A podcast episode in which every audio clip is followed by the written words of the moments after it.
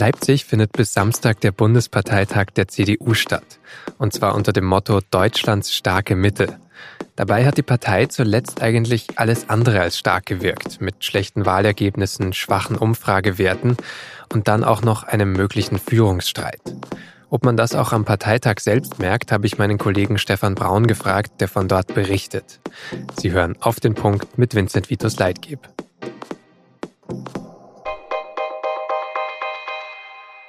Für Annegret Kramp-Karrenbauer ist das ein Arbeitsparteitag. Das hat die CDU-Chefin am Freitag mehrmals betont, auch direkt, als sie ihn eröffnet hat. Es soll über Landwirtschaft und Klimaschutz debattiert werden, über die Sicherheit des 5G-Netzes und vor allem die soziale Marktwirtschaft. Deutschland soll für Kram-Karrenbauer innovativer und digitaler werden. Industrie 4.0 ist in Deutschland erfunden worden. Wenn wir es nicht umsetzen, wer soll es denn dann erfolgreich in der Welt umsetzen? Wir brauchen doch keine Angst davor zu haben. Es liegt doch alles vor der Haustür. Lasst es uns doch nutzen und lasst es uns umsetzen. Für Kram-Karrenbauer war das persönlich eine sehr wichtige Rede. In den vergangenen Wochen ist sie ja auch in der eigenen Partei immer wieder kritisiert worden. Sie könne die CDU nicht führen und es würden Ideen fehlen. Und nach eineinhalb Stunden, in der sie fast nur über inhaltliche Pläne geredet hat, hat die CDU-Chefin deshalb auch direkt die Delegierten angesprochen. Wenn ihr der Meinung seid, dass dieses Deutschland, so wie ich es möchte, nicht das Deutschland ist, das ihr euch vorstellt, wenn ihr der Meinung seid, dass dieser Weg, den ich gemeinsam mit euch gehen möchte, nicht der Weg ist, den ihr für den richtigen haltet, dann lasst es uns heute aussprechen und dann lasst es uns heute auch beenden, hier und jetzt und heute. Unter anderem war diese Aussage sicher auch an Friedrich Merz gerichtet. Der wollte nämlich ziemlich genau vor einem Jahr noch selbst Parteivorsitzender werden, hat aber gegen Kram-Karrenbauer verloren.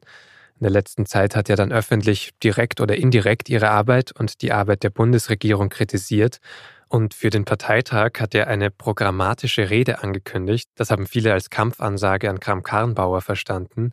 In der Rede selbst hat Merz dann das gesagt. Die Sozialdemokraten sind strukturell illoyal. Und wir sind loyal zu unserer Vorsitzenden, zu unserer Parteiführung und zur Bundesregierung, die wir seit über 50 Jahren tragen. Und das waren gute Jahre für Deutschland.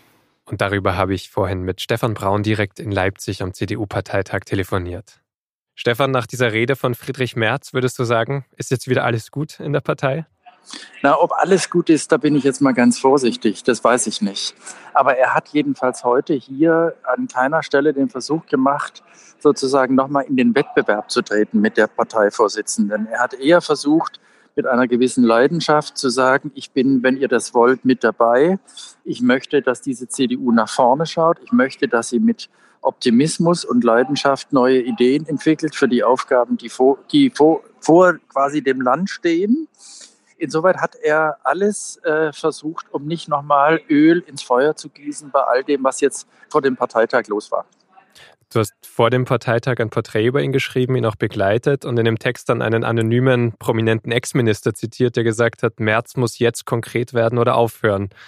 Was ist es denn geworden? Ja, ich würde jetzt mal sagen, er hat nicht quasi irgendwie sich festgelegt, was das heißen soll in einem Jahr. Er hat ja auch gesagt, alle wichtigen Beschlüsse werden in einem Jahr fallen, nicht jetzt hier in Leipzig. Insoweit würde ich sagen, wenn die Partei will, wenn die Kramp-Karrenbauer das möchte, dann steht er auch zur Verfügung. Hm. Und äh, Annegret Kramp-Karrenbauer selbst, die hat ja auch eine Rede gehalten über eineinhalb Stunden.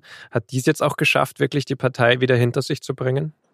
Also tatsächlich würde ich sagen, die, diese Rede von Annegret Kamm-Karrenbauer hatte zwei Teile. Einen sehr langen, fast 80 Minuten lang. Da würde ich sagen, das war schwierig. Sie wollte jedes Thema ansprechen. Sie hat bei jedem Thema gesagt, ich würde gerne, dass Deutschland in, gut in die Zukunft kommt, ob das die Digitalisierung ist oder die Schule oder die Polizei und die Sicherheitskräfte. Sie war aber nicht so, dass man das Gefühl hatte, sie hat prononciert Schwerpunkte gesetzt oder ganz konkret gesagt, ich will jetzt dieses oder jenes tatsächlich machen.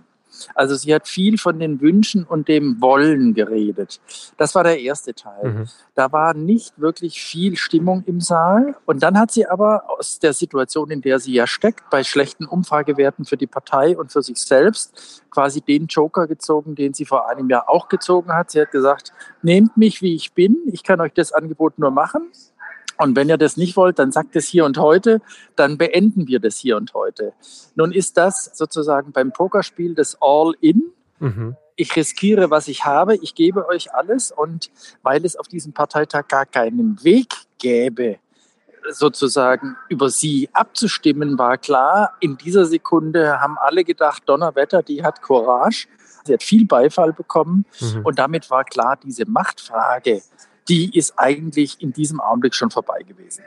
Du bist ja auch vor Ort, auch zwischen den Delegierten. Hast du da schon ein paar Stimmen gehört, wie das angekommen ist? Also jetzt abgesehen vom, vom großen Applaus am Ende? Mit der langen, ich würde einigermaßen streng sagen, auch ein bisschen langatmigen Rede waren die Leute nicht begeistert. Aber sie sagen natürlich auch, die ist jetzt erst vor einem Jahr gewählt worden. Es gibt auch viele Schmerzen, die nicht sie zu verantworten hat, sondern natürlich eine lange Ära, die da jetzt zu Ende geht. Man darf das nicht unterschätzen. Wir erleben das ja nicht so wahnsinnig oft. Als nach 16 Jahren Helmut Kohls Zeit zu Ende ging, war die Lage für eine Volkspartei auch schwierig, also für die Volkspartei CDU. Wie kriegst du es hin, die Brücke zu schlagen? Damals scheiterte das. Die CDU musste quasi verlieren, um Kohl loszuwerden. Jetzt ist es so, dass die Angela Merkel etwas anderes versucht. Das ist ein Experiment. Sie macht quasi das Tor auf in die Zukunft. Sie hat heute auch mehrfach hören müssen, das ist eine Ära, aber diese Ära wird enden. Originalton Kramp-Karrenbauer. Also das ist einfach sehr, sehr schwierig und das tragen auch die Leute hier mit sich rum. Das fand ich auch ganz interessant in der Rede von Kramp-Karrenbauer. Die hat Merkel verteidigt, dann auch gesagt, wir dürfen nicht mehr Reparaturbetrieb der Republik sein. Also es war zwischen Kritik das ist und richtig. Lob. Das war eine relativ harte Formulierung, aber man darf halt auch nicht unterschätzen. Eine Partei, deren Vorsitzende Kanzlerin ist, auch in schwierigsten Krisenzeiten, wo wir alle nicht wussten, wie es weitergeht. Die ist keine Zukunftswerkstatt, die muss sozusagen äh, von Tag zu Tag agieren. Und das ist jetzt ein bisschen das Ergebnis. Ich würde sagen, es ist ein natürliches Ergebnis. Und was jetzt neu anfangen muss, das wissen wir alle noch nicht ganz genau. Jetzt vielleicht ganz kurz zum Abschluss. Im Vorfeld gab es trotzdem ein bisschen Unmut in der Partei, es waren einige unzufrieden. Gibt es jetzt trotzdem noch inhaltliche Themen, die sozusagen ein bisschen aus dem Ruder laufen könnten für den Parteivorsitz? Also es sind zwei sehr wichtige Themen, die tatsächlich sehr heikel hätten werden können. Eigentlich jetzt schon einigermaßen abmoderiert. Das eine ist äh, eine Debatte um die Frage, ob man Huawei, also diesen großen chinesischen Konzern, quasi mit aufnimmt in die Bieter hier in Deutschland für das 5G-Netz. Das wird jetzt nochmal an die Fraktion zurückverwiesen. Und die zweite Frage, ob die CDU eine verbindliche Frauenquote beschließt, also eine verbindliche, eine mhm. Art Quorum gibt es ja bis jetzt, das ist auch an eine Kommission verwiesen worden. Sie wussten, das kann in der allgemeinen Stimmung heikel werden. Ob es trotzdem nochmal Debatten darüber gibt, ist nicht auszuschließen. Ich glaube aber nicht, dass es jetzt ein ganz großes Spannungsfeld gibt. Vielen Dank, Stefan Braun. Bitte sehr. Mehr Analysen vom CDU-Parteitag gibt es natürlich in der SZ vom Wochenende und auf sz.de. Und jetzt noch Nachrichten. Israels Ministerpräsident Benjamin Netanyahu soll wegen Korruption vor Gericht. Ihm wird Bestechlichkeit, Betrug und Untreue vorgeworfen. Es ist das erste Mal in der Geschichte Israels, dass ein amtierender Ministerpräsident direkt vor einer Anklage steht. Netanyahu selbst spricht von einem Putschversuch. Trotzdem darf er vorerst wohl im Amt bleiben, denn auch nach der zweiten Parlamentswahl in Israel dieses Jahr konnte dort keine neue Regierung gebildet werden. Und Netanyahus rechte Regierungspartner wollen ihn trotz der Anklage unterstützen. Mitte September hat die türkische Polizei einen Anwalt verhaftet, der für die deutsche Botschaft in Ankara tätig war.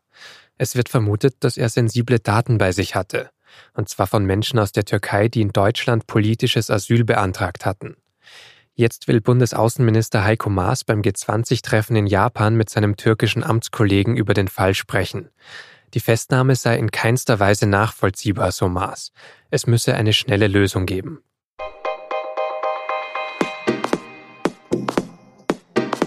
Warum hören sogar die guten Freunde nicht mehr wirklich zu, sondern haben für jedes Problem gleich eine passende Lösung parat? Das fragt meine Kollegin Marin Linnertz in einem Essay in der Wochenendausgabe der SZ. Ihre Kritik an der Coaching-Gesellschaft, wie sie es nennt, können Sie im Gesellschaftsteil lesen. Redaktionsschluss für Auf den Punkt war 16 Uhr. Danke fürs Zuhören und ein schönes Wochenende.